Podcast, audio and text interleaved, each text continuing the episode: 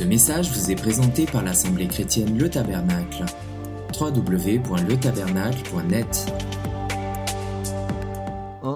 dans, le terme, que Paul emploie dans, dans les Éphésiens au chapitre 2 verset 8, il dira ceci, c'est par la grâce que vous êtes sauvés par le moyen de la foi.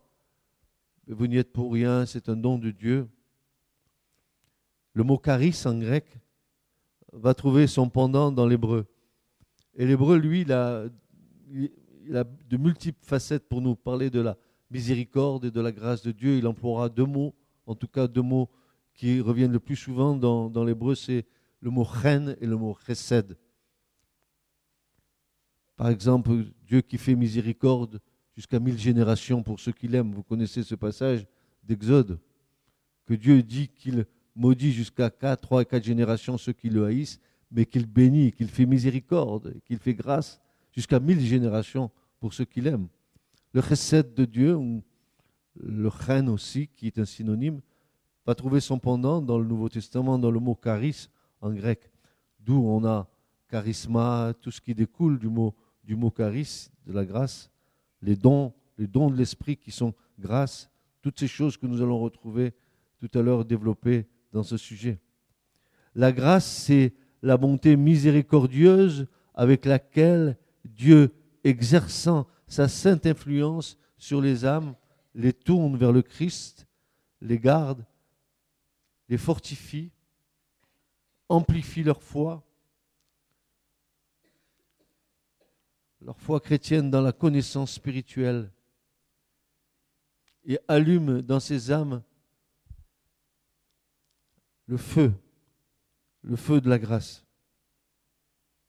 C'est la montée miséricordieuse avec laquelle Dieu exerce sa sainte influence sur les âmes. La grâce désigne la bienveillance absolument gratuite que de toute éternité Dieu témoigne à l'homme en l'appelant à partager sa propre vie. Une des facettes de la grâce, c'est que Dieu nous a rendus participants de la nature divine. Ça, ça, je ne comprends pas, mais je le crois. Je l'accepte par la foi. J'accepte que Christ vit en moi. J'accepte que Christ soit en moi. Je ne le sais pas tout le temps parce que ma chair, parfois, me joue des tours. Mais je sais qu'il vit en moi. Je sais que j'ai une participation à la nature divine. Pourquoi? Parce que la nouvelle naissance, naître d'en haut, naître de l'Esprit de Dieu, me fait rentrer dans cette dimension. Frères et sœurs, sans, la nouvelle naissance, sans naître d'en haut, nous sommes incapables d'avoir une, vision de, Dieu. La grâce va faire en sorte que nous saisissions en partie qui est Dieu. Et la grâce va nous faire comprendre que le fait que Dieu soit venu à nous et nous ait attirés à Christ a mis en nous la présence du Seigneur.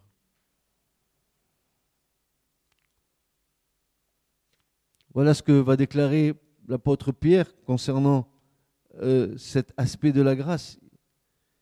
Il va nous dire ceci dans 2 Pierre 1, versets 3 et 4. Comme sa divine puissance nous a donné tout ce qui regarde la vie et la piété, par la connaissance de celui qui nous a appelés par la gloire et par la vertu, par lesquels il nous a donné les très grandes et précieuses promesses, afin que par elles, euh, vous participiez de la nature divine, c'est-à-dire afin que par ces promesses, vous soyez associés, que nous soyons en communion avec Dieu, ayant échappé à la corruption qui est dans le monde par la convoitise. Frères et sœurs, la grâce, c'est quelque chose, euh, comme, le nom l'indique, c'est quelque chose de gracieux, quelque chose qui nous a été donné sans contrepartie sans contrepartie. Car cette grâce a ce pouvoir de transformation. Sinon, la puissance de notre Dieu serait limitée. La grâce ne se limite pas seulement à la croix, elle doit agir afin que cette œuvre produisent en nous la transformation nécessaire. Tu ne vas pas à la croix simplement pour déposer tes fardeaux. C'est bien si tu y vas et que tu les déposes. Mais il faut que tu t'attendes que le fait que Dieu t'ait pardonné tes péchés, que Dieu ait ôté le poids de la culpabilité, va produire en toi une transformation. Et c'est ce que Paul dit. Si quelqu'un demeure dans le Christ, il est une nouvelle création. Les choses anciennes sont passées. Voici que toutes choses deviennent nouvelles. Le fait que la grâce nous ait amenés à la croix, la grâce ne s'arrête pas là, elle va avoir ce pouvoir de nous transformer.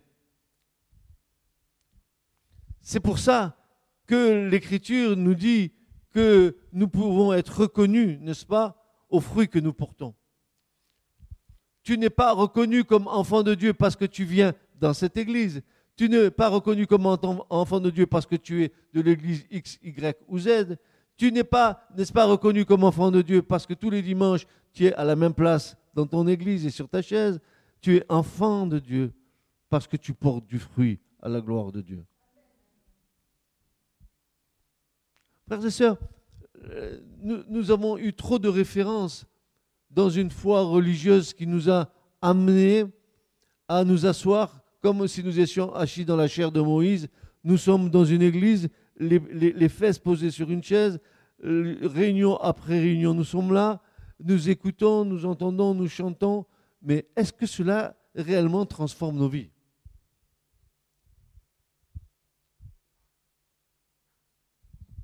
Jésus a dit que nous serions reconnus aux fruits que nous portions. Et les fruits que nous devons porter, bien sûr, sont issus et sont le fruit du Saint-Esprit. C'est, l'Esprit en nous qui va euh, faire apparaître du fruit. Quel type de fruit? Ben, Des fruits qui sont contraires à la chair, c'est-à-dire la paix, la joie, la maîtrise de soi, la patience, la bienveillance, les, les énumérations des neuf dons de l'Esprit que nous trouvons dans Galate la, grâce à, ce pouvoir sanctifiant, ce pouvoir transformant qui va faire qu'on va reconnaître en nous la grâce qui est en Christ, qui sera en nous.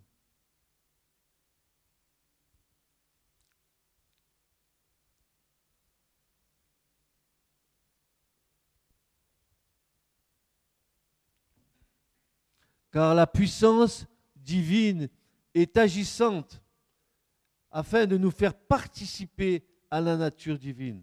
La grâce qui est en Jésus-Christ n'améliore pas le pécheur, elle le sauve. Vous n'êtes pas un pécheur amélioré. Vous êtes des, hommes et des femmes sauvés par grâce.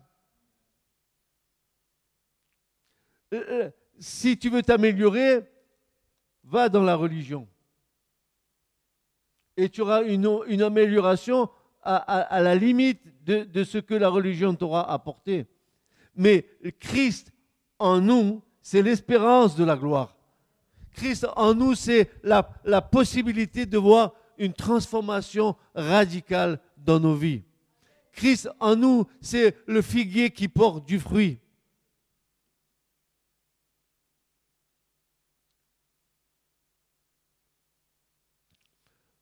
Nous ne, nous, retranchons pas derrière des activités religieuses dans lesquelles nous trouvons un certain réconfort. L'Écriture nous dit que euh, les œuvres sans la foi, c'est nul, mais que la foi sans, les œuvres est nulle aussi. Il y a un équilibre à trouver entre la foi et les œuvres. Si je fais trop d'œuvres, je risque de ne pas être toujours dans la foi. Je vais faire pour Dieu. Mais Dieu n'a pas besoin que nous fassions pour lui. Dieu a besoin que nous obéissions à ce qu'il nous ordonne. Ce n'est pas par la multitude des choses que je, suis en train de faire que je suis agréable à Dieu. C'est de faire l'œuvre à laquelle Dieu m'a appelé. Et seulement là où Dieu m'a appelé. Seulement là où Dieu veut que je fasse. On a beaucoup, vous et moi, au cours de notre vie de chrétien, on a beaucoup fait de choses pour Dieu, dont nous nous apercevons aujourd'hui que c'était vain et inutile. Jamais Dieu nous, nous appelle à faire des choses pour lui. Dieu a préparé des œuvres à l'avance pour nous afin que nous les accomplissions. C'est ça qui est la réalité. Et quand l'œuvre à laquelle Dieu t'appelle est faite en, harmonie avec le Seigneur, elle portera toujours du fruit. Elle te laissera jamais un goût amer dans ta bouche.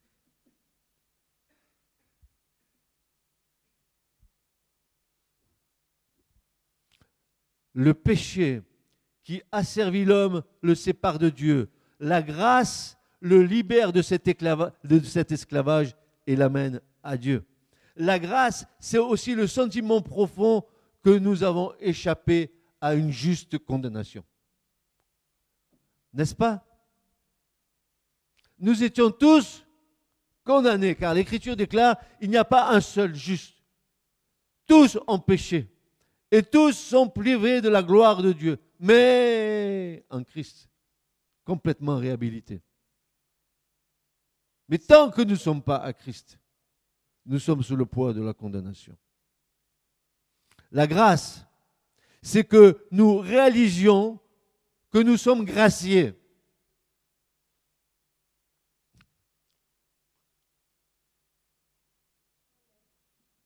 Nous ne pouvons pas la reconnaître dans nos vies sans être passés par la justice de Dieu en Christ Jésus. La grâce signifie d'abord amnistie. L'amnistie, vous connaissez l'amnistie, il y a eu des guerres. Hein. Je suis en train de vous dire qu'il y a eu des guerres, mais je suis en train de vous dire que nous étions en guerre contre Dieu, sans le savoir.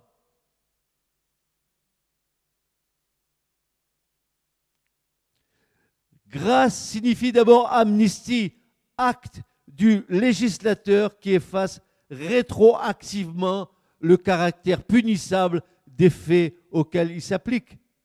Selon le cas, l'amnistie empêche ou éteint l'action publique, annule la condamnation déjà présentée ou met un terme à l'exécution de la peine. Les peines amnistiées ne figurent plus au casier judiciaire. C'est fini. Quand Dieu t'amnistie, il efface l'ardoise. Quelque péché que tu aies commis, le plus grave des péchés, le plus vil des péchés, le plus sale des péchés, nous l'avons chanté, Dieu te rend plus blanc que la neige. Comment cela est-il possible? Ma grâce vous suffit. Comment cela est-il possible? Seul le sang de Jésus peut nous purifier de tout péché et de toute iniquité. Il y a le pardon des péchés et la purification des iniquités. La purification des iniquités, c'est que Dieu est capable d'effacer en nous toutes les traces des péchés que nous avons longtemps pratiqués. Il peut les effacer.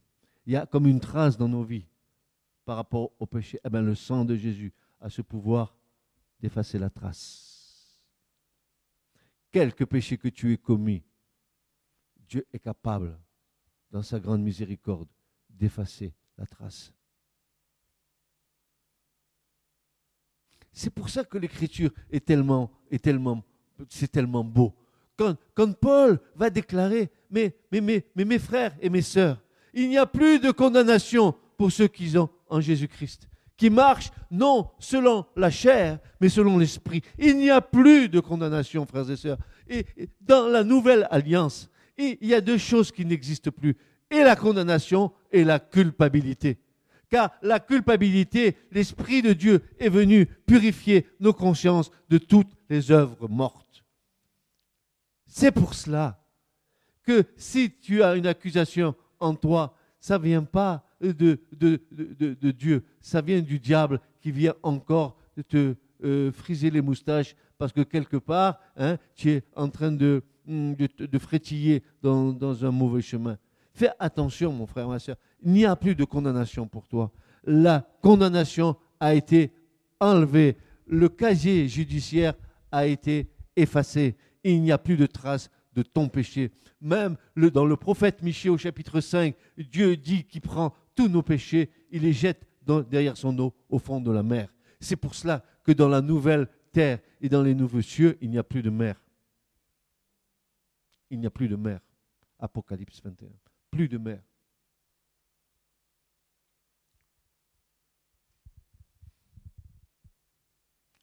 C'est le moment pour nous de déposer nos armes charnelles.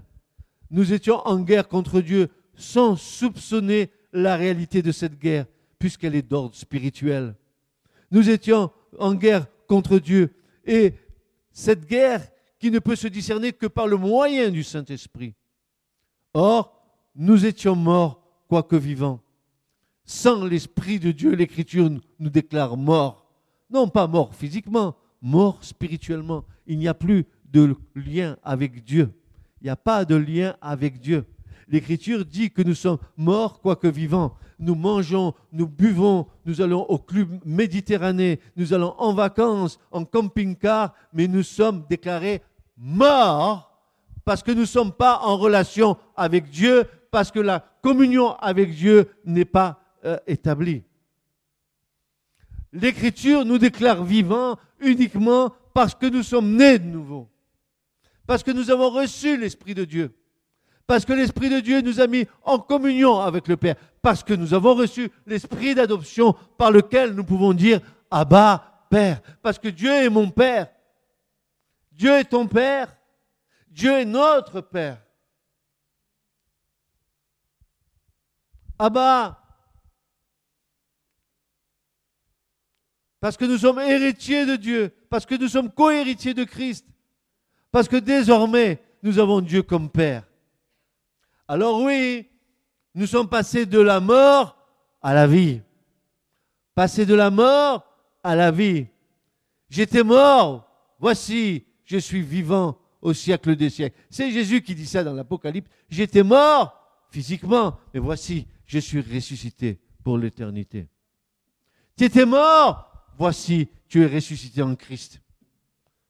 Tu étais mort, enseveli dans sa mort, mais ressuscité avec lui dans sa résurrection.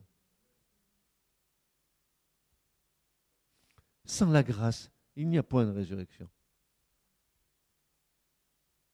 Vous verrez tout ce que la grâce nous apporte un peu plus loin.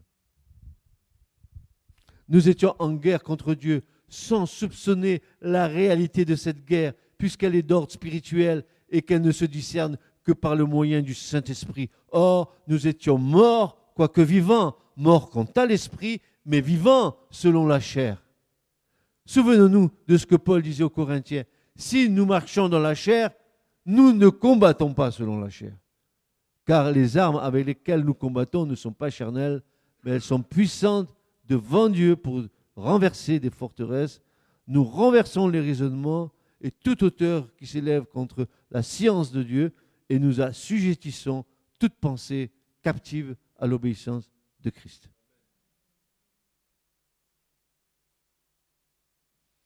Frères et sœurs, nous sommes passibles d'un jugement, d'une révélation de ce que nous sommes en vérité. J'ai marqué là, il n'y a pas besoin de description nous concernant, nous nous connaissons suffisamment pour savoir de quelle nature nous sommes. Hein? Tu te connais, n'est-ce pas? Je me connais. Je sais comment je suis. Mais cette révélation n'est que le préambule d'un pardon.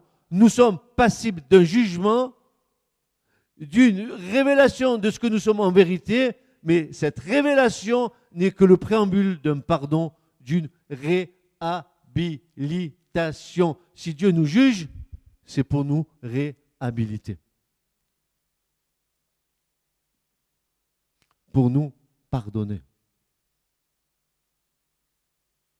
Nous, avons eu une, mauvaise image de Dieu. Nous avons fait de Dieu un père fouettard. Nous avons fait de Dieu un Dieu justicier, un Dieu qui va, qui va nous trancher la tête. Mais c'est tout à fait le contraire. Mais c'est tout à fait le contraire. Plus vous allez avancer dans votre foi, plus vous allez grandir, plus vous allez avoir une relation euh, profonde avec le Seigneur, plus vous allez goûter à l'amour du Père. Tu as été créé par amour. Tu as été prédestiné par amour. Dieu t'a appelé par amour. Dieu t'a fait naître dans cette génération par amour.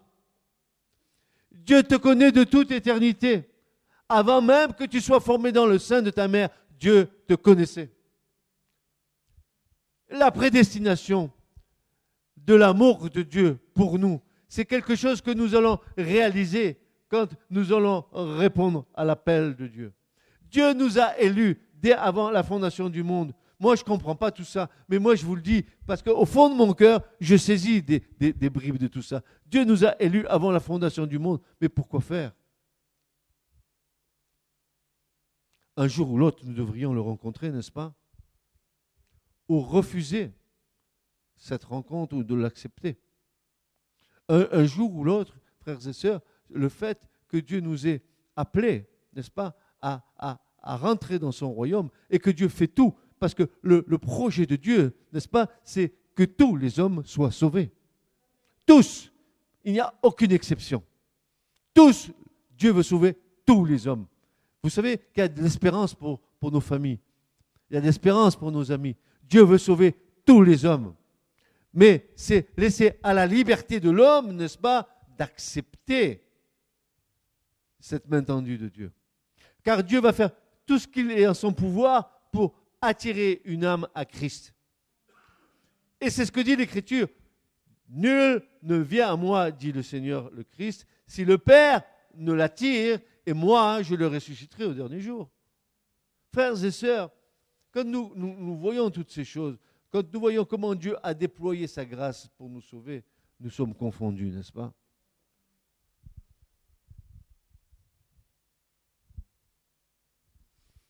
Adieu la religion. Adieu tout ce qui est religieux. La seule chose qui compte, la seule chose qui compte, c'est Christ. La seule chose qui compte, c'est ma relation avec le Seigneur. Seigneur, tu te rappelles de moi, tout ce que j'ai fait pour toi. Mais Seigneur, tu te souviens bien, j'ai guéri, guéri des malades j'ai fait ci, et j'ai fait ça, et j'ai fait l'autre, et, et, et, et qu'est-ce qui se passe, n'est-ce pas? Qu'est-ce qu'il est dit à ce moment-là? Qu'est-ce que Jésus répond? Jésus va répondre ceci, il va dire ceci, je ne vous ai jamais connu. Ça veut dire, écoutez-moi bien, quand Jésus dit ça, quand nous regardons le texte original et que nous, oh, il y, a une façon d'aborder l'écriture. Euh, les, Juifs disent il faut targoumiser le passage que nous sommes en train de lire. Et quand vous rentrez dans cette dimension et que vous cherchez, parce que derrière un mot, il y a un monde, c'est un mot que Dieu a prononcé, donc, et c'est un mot qui vient de l'éternité. Il y a quelque chose derrière qu'il nous faut découvrir, frères et sœurs. Et quand Jésus dit Je ne vous connais pas, il dit ceci Je ne vous connais pas de la même manière qu'un homme connaît sa femme dans la relation sexuelle, dans l'intimité. Au moment où vous êtes dans la chambre avec votre épouse et que vous, faites l'acte sexuel, alors vous vous connaissez réellement. Vous faites un corps à corps, vous faites un. Et Jésus dit, mais je n'ai jamais eu de relation avec toi, ça veut dire, je n'ai jamais eu un cœur à cœur avec toi. Tu, tu n'es jamais rentré dans ta chambre, tu n'as jamais fermé la porte et tu n'as pas eu cette relation d'amour avec moi. C'est ce que Jésus veut dire je ne vous ai jamais connu parce que vous n'avez jamais eu de relation avec moi. Cette relation d'intimité qui fait qu'à un moment donné, je peux connaître le cœur de Dieu. Est-ce que tu connais le cœur de Dieu? Est-ce que tu connais ces, ces battements de débordement d'amour qu'il a pour chacun d'entre nous? Est-ce que tu sais à quel point Dieu t'aime? Si tu savais à quel point Dieu t'aime, tu, ne pleurerais pas sur ta misère.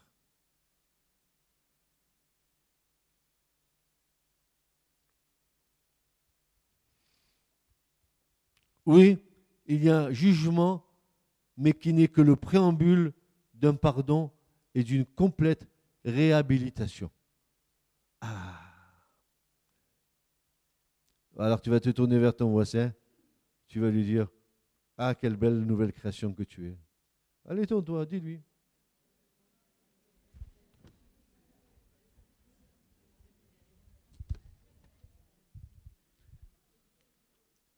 dis-lui, n'aie pas honte. Je vois en toi, je vois en toi la gloire de mon roi.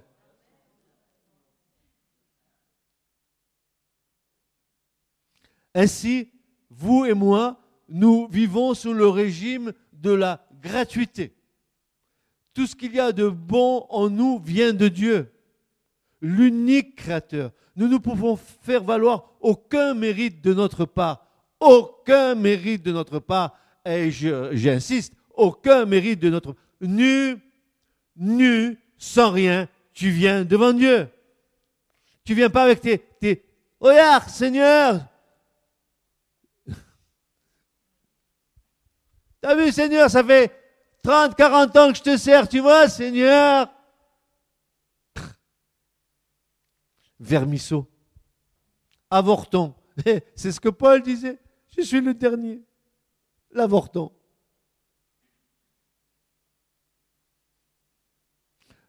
Nous ne pouvons faire valoir aucun mérite de notre part. Cependant, grâce dit plus qu'une amnistie de type purement juridique, elle comporte un côté que l'on peut dire affectif, elle est affection, la grâce, elle est bienveillance, un mot, en un mot, elle est amour. La grâce est amour. Amour, avec un grand A.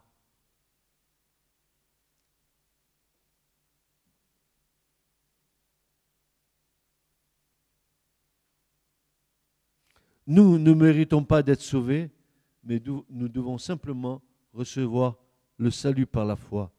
Car Jésus dit, car sans moi, vous ne pouvez rien faire. Sans Christ, nous ne pouvons rien faire.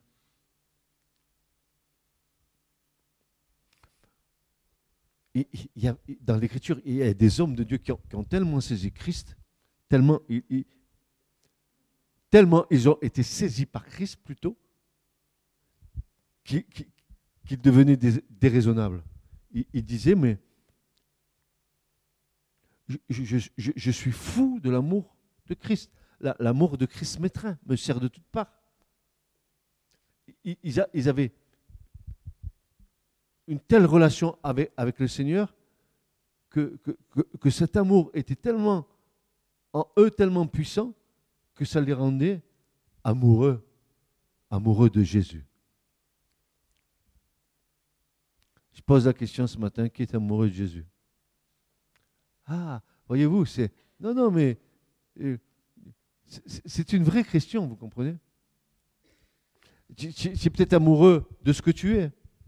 Tu es peut-être amoureux de ton église, peut-être de ton pasteur. Même peut-être tu es amoureux de ta foi. Peut-être tu es amoureux de ta religion. Peut-être tu es amoureux, mais est-ce que tu es amoureux de Jésus? Je suis amoureux de Jésus. Je suis amoureux de Jésus. Je suis amoureux de Jésus. La seule chose qui me soit arrivée, est arrivée. Je suis amoureux. Je suis amoureux, pas de ma femme, de Jésus. Ma femme, je l'aime, mais dites-lui, c'est quand même une fois posé la question, qui tient plus, Dieu ou moi? Quel dilemme? Et j'ai dit non, j'aime le Seigneur plus que toi. Oh, scandale. Sur la terre, mais quelle joie dans les lieux célestes. oui. Ce sont ici les paroles même de Jésus. Je suis la porte, une porte étroite et resserrée pour accéder au royaume de Dieu. Notre passé religieux n'a aucune puissance pour nous sauver. Nos traditions religieuses, qui ne sont que des commandements d'hommes, n'ont aucun pouvoir de salut. Seule la grâce ineffable et souveraine de Dieu a la puissance du salut. L'aspersion du sang de l'agneau a, a seule cette efficacité.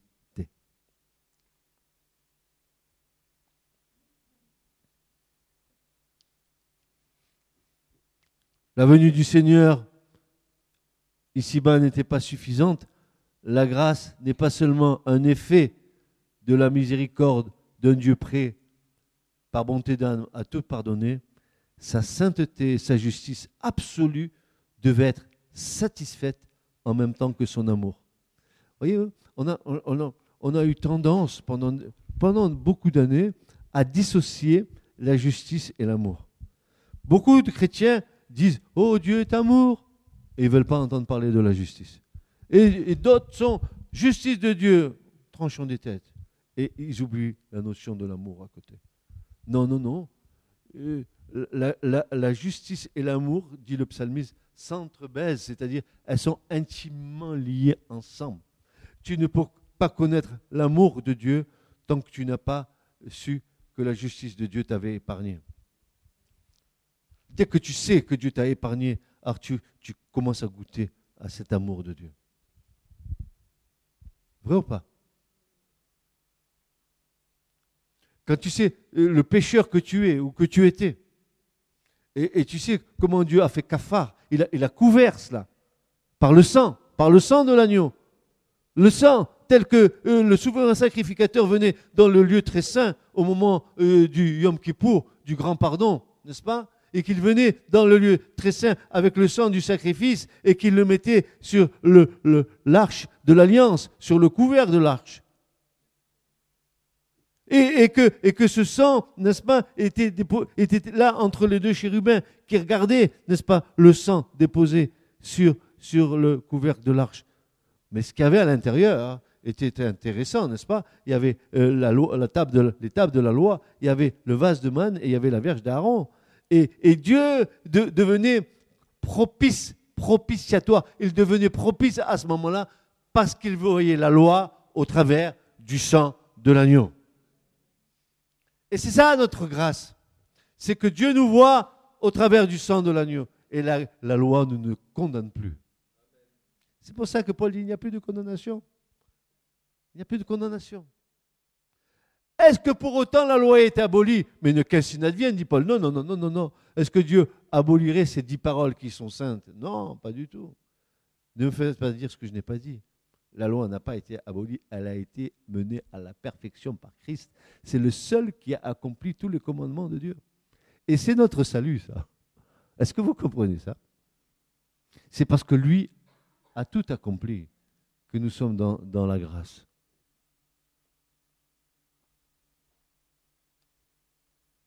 Sa sainteté et sa justice absolue devaient être satisfaites en même temps que son amour.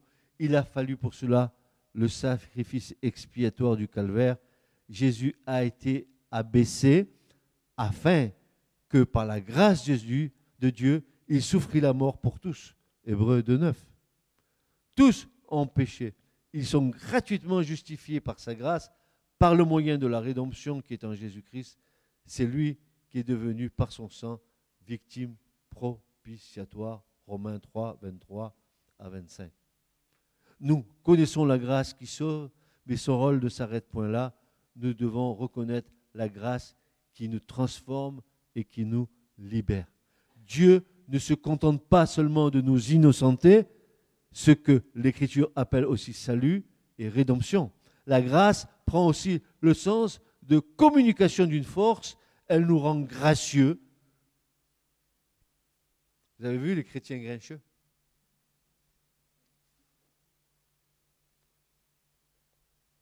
Ils font la tronche. La grâce doit nous rendre rayonnants, lumineux. Je suis chrétien, voilà ma gloire. Constipé. Gracieux. Ah, euh, vivre dans la grâce, vivre dans la lumière, c'est avoir ce reflet dans nos vies. Et Jésus l'a dit, hein, si ton œil et dans la lumière, alors tout ton corps est lumière. Voyez-vous, frères et sœurs, ce que je voudrais vous dire ce matin, c'est que la connaissance de l'Écriture, c'est bien, mais ce n'est pas suffisant. L'érudition n'est pas suffisante. Il nous faut la transformation et le, renouvellement de notre intelligence, comme dit Paul aux Romains, chapitre 12, verset 1. Soyez transformés par le renouvellement spirituel de votre intelligence. Le renouvellement de l'intelligence va nous faire saisir les, les perles du royaume. Frères et sœurs, comment vous communiquez ces choses?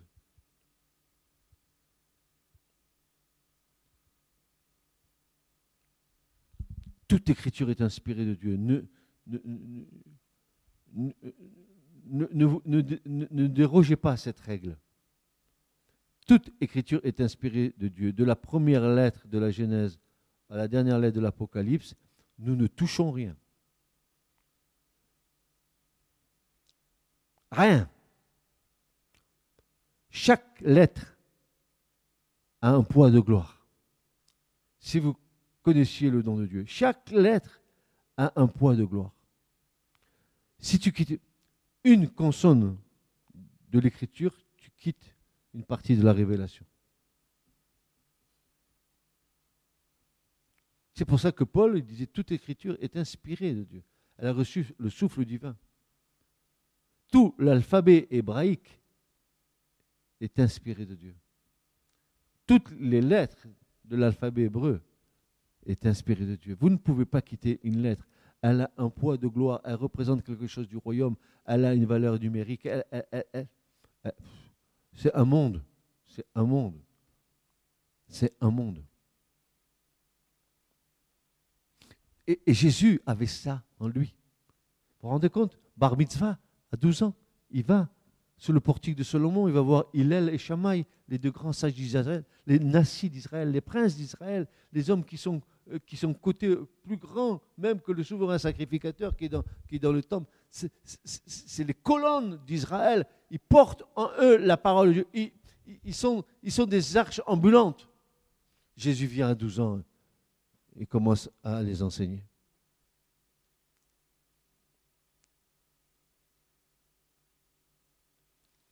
Mais attention, il est la parole de Dieu il est la parole memra de Dieu, la parole incréée de Dieu. Paul, euh, Jean dirait, il est le, logos, il est, le verbe. Les Hébreux diront, il est memra, il, parole incréée. Il, il existe de toute éternité. Si bien que quand vous regardez hein, tout ce que les sages d'Israël ont écrit concernant la parole de Dieu, les, interprétations qu'ils ont données des passages de l'Écriture, mais c'est fou. Mais c'est fou. Quand vous, voyez notre, petitesse à nous dans, la nouvelle alliance, nous les gens des nations, mais excusez-moi, nous avons reçu l'Esprit de Dieu, mais nous ne méritons même pas de, lasser les, les, les lacets de nos frères juifs dans ce qu'ils ont reçu de Dieu. Mais c'est eux qui ont entendu la voix sur, la montagne. C'est eux qui ont vu, qui, ont entendu, euh, qui ont vu la, montagne trembler. C'est eux qui ont entendu et vu des sons, n'est-ce pas? Comme il est dit dans Exode 19 et 20, qu'ils ont, ils ont vu et entendu. Ils ont vu des sons. Moi j'entends, mais je ne vois pas. Mais eux, ils ont vu et entendu. Ils ont vu des choses extraordinaires. Ils ont un patrimoine de foi qui est bien plus grand que nous. Ils ont une, théologie de, de, la foi qui est bien plus grande que la nôtre. Nous avons Jésus, c'est tout suffisant. Mais eux, ils ont les racines qui nous ont communiquées. Et c'est là, dans tes racines, que tu vas reconnaître qui est le Christ.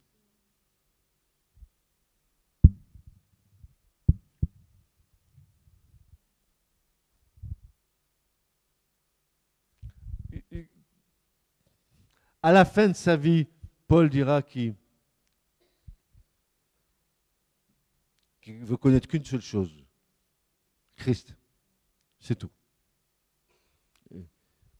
Elle le connaître lui, et, la puissance de sa résurrection et la communion à ses souffrances, de le connaître qu'à lui, à lui seul. il il dira ceci. Et je considère, et je considère comme de la boue, mais, comme des ordures, mais, le, texte, dans le texte, c'est pas ça tout à fait. Nous, on a arrangé la chose pour pas que ça fasse shocking, n'est-ce pas?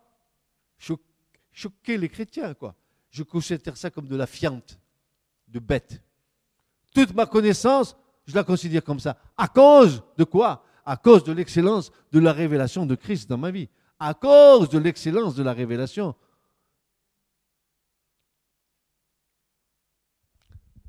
Saisir Christ, c'est saisir la grâce. Saisir Christ, c'est saisir le salut. Le saisir, lui,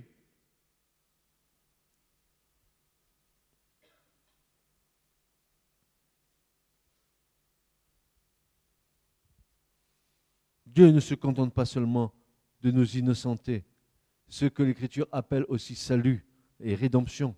La grâce prend aussi le sens de communication d'une force.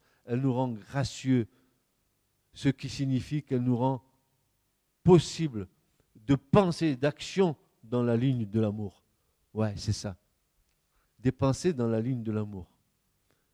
Pas dans la ligne de la chair, dans la ligne de l'amour. Des pensées. Soyez transformés par le renouvellement spirituel de votre intelligence. Nos pensées sont euh, fixées dans les choses du royaume. Écoutez, chaque fois que nous avons euh, divergé dans nos pensées pour aller aux pensées de la terre, chaque fois nous sommes tombés dans des problèmes, n'est-ce pas? La chair, elle est suffisamment active pour émettre en nous des pensées qui vont nous éloigner de Dieu. Ainsi la grâce et la trace, l'empreinte d'amour en nous de l'Esprit. Ainsi la grâce et la trace, l'empreinte d'amour en nous de l'Esprit. Elle a donc quelque chose à voir avec les charismes, qui sont de la même famille que le mot grâce. C'est par grâce que vous êtes sauvés, par le moyen de la foi. Et cela ne vient pas de vous. C'est le don de Dieu. C'est pour ça que, mes bien-aimés, ne dites jamais, quand, je me suis converti, ne dites jamais ça. Jamais je me suis converti. C'est Dieu qui me convertit. Parce que moi, un mort vivant, je n'ai aucune possibilité de rentrer dans la vie de Dieu tant que Dieu ne me communique pas sa vie. C'est par grâce que vous êtes sauvés, par le moyen de la foi, et cela ne vient pas de vous, c'est le don de Dieu. Ça ne vient pas de vous, ça ne vient pas de nous, c'est le don de Dieu. La grâce de Dieu est suffisante pour couvrir tout péché, quel qu'il soit. La Bible est remplie d'exemples de gens qui ont été délivrés de leur passé et de leurs habitudes coupables. L'apôtre Paul a écrit à des chrétiens qui, dans leur passé, s'étaient livrés à toutes sortes de péchés, y compris l'immoralité sexuelle, c'est-à-dire la fornication, l'idolâtrie, l'adultère, l'homosexualité, le vol, la cupidité et l'ivrognerie. Mais Paul leur rappelle ce qui s'est passé au moment de leur salut. Il va leur dire, vous qui avez fait tout ça, maintenant vous avez été lavés, mais vous avez été sanctifiés, mais vous avez été justifiés au nom du Seigneur Jésus et par l'Esprit de notre Dieu. Lavé, lavé. Vous avez été sanctifiés, vous avez été justifiés par l'Esprit de notre Dieu. À Dieu, nous devons avoir accès par la foi, accès à cette grâce. C'est pour ça qu'il est parlé plusieurs fois du don de grâce. Concernant le salut instantané par grâce, c'est faux. Il n'y a pas un salut instantané par la grâce.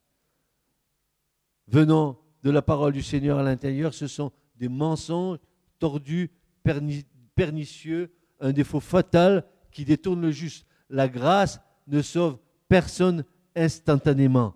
La réelle opération de la grâce est l'enseignement du processus de la repentance, des convoitises pour être purifié du péché, afin de vivre pieusement dans la pureté qui conduit à voir Jésus nous apporter notre salut à la fin du processus de repentance et d'enseignement. La venue du Seigneur ici-bas n'était pas suffisante. la croix n'est pas seulement un effet de la miséricorde d'un Dieu prêt par bonté d'âme à tout pardonner, sa sainteté et sa justice absolue devaient être satisfaites en même temps que son amour. Il a fallu pour cela le sacrifice expiatoire du calvaire. Jésus a été abaissé afin que par la grâce de Dieu, il souffrit la mort pour tous. Afin que par la grâce de Dieu, il souffrit la mort pour tous. Tous ont péché. Ils sont gratuitement justifiés par sa grâce, par le moyen de la rédemption qui est en Jésus-Christ. C'est lui qui est devenu, par son sang, victime propitiatoire.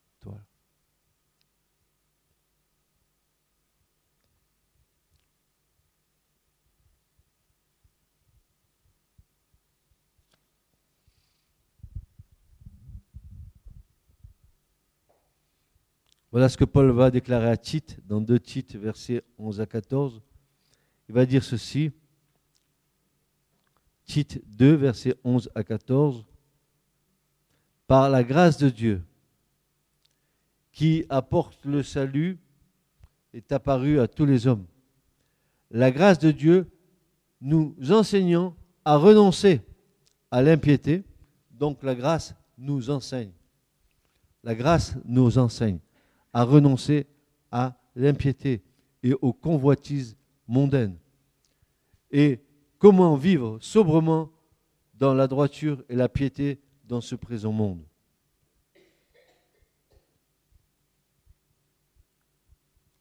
La grâce de Dieu nous enseigne à renoncer à l'impiété et aux convoitises mondaines et comment vivre sobrement dans la droiture et la piété dans ce présent monde?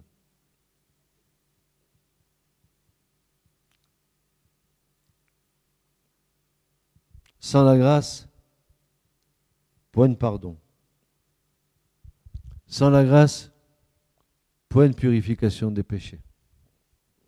Sans la grâce, point de résurrection.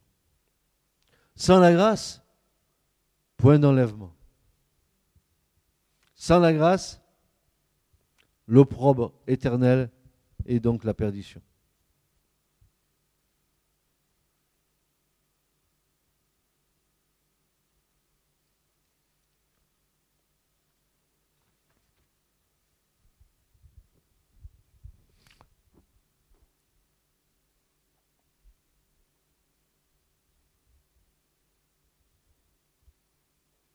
Quels sont donc les effets de la grâce en nous?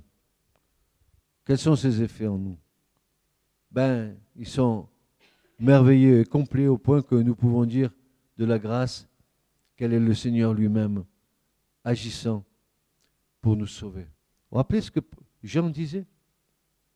La loi est venue par Moïse, mais la grâce et la vérité sont venues par le Christ. Il est la grâce personnifiée comme il est le salut personnifié. Quand tu reçois le salut, tu reçois aussi la grâce. C'est indissociable, comme la justice avec l'amour. Nous, voyons très bien que, le Christ lui-même, il vient nous apporter cette grâce pour nous faire comprendre que le salut, il est gratuit.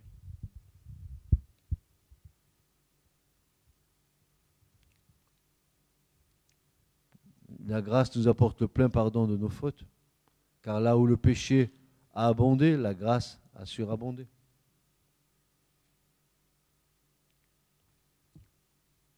Il nous a rendus à la vie avec Christ en nous faisant grâce pour toutes nos offenses. Nous sommes justifiés par sa grâce. C'est par la grâce du Seigneur Jésus que nous croyons être sauvés. Notre cœur est affermi par la grâce qui nous donne une consolation éternelle et une bonne espérance. Le bonheur et la grâce nous accompagnent tous les jours de notre vie, dit le psalmiste. Car Dieu environne le juste de sa grâce comme d'un bouclier. Ceux qui reçoivent l'abondance de la grâce et du don de la justice régneront, régneront dans la vie par Jésus-Christ, etc., etc. En finalité, nous devons constater que nous sommes sauvés par, le grâce, par la grâce, par le moyen de la foi. C'est un don de Dieu Et Paul rajoutera, non sur le principe des œuvres, afin que personne ne se glorifie. Les œuvres sans la foi n'est rien, ainsi que la foi sans les œuvres n'est rien aussi. Que celui qui a des oreilles entende ce que l'Esprit dit à l'Église ce matin. Ce message vous a été présenté par l'Assemblée chrétienne Le Tabernacle. www.letabernacle.net